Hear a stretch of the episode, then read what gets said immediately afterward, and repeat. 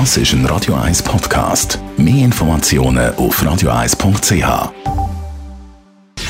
Gesundheit und Wissenschaft auf Radio 1. Unterstützt vom Kopfwehzentrum Irlande Zürich. www.kopfwww.ch ja, jetzt reden wir aber über etwas, wo man manchmal nicht so locker nehmen kann. Es gibt nämlich etwas, eine Sache, wo praktisch niemand kann widerstehen kann.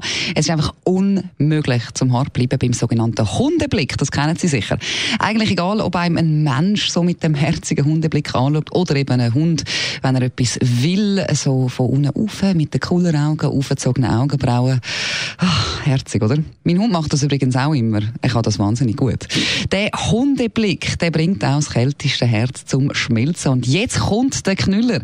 Die Hunde, die haben das von uns Menschen gelernt. Das ist unglaublich, aber wahr. Forscher von der Universität in Portsmouth haben herausgefunden, dass die Muskulatur von unseren Hunden anders trainiert ist im Gesicht, wie die zum Beispiel von wilden Wölfen. Also eben vor allem um die Augen herum damit sie den Hundeblick halt auch perfekt können aufsetzen Das heißt, vor allem die Muskeln, die die Augenbrauenbewegung steuern, die sind bei den Hunden ganz klar anders ausgebildet und das kommt laut diesen Forscher eben von uns Menschen.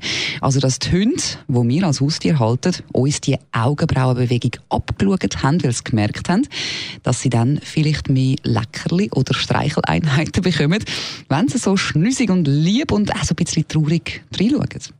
Ist unglaublich. Schlau sind unsere Vierbeiner. Sehr, sehr schlau.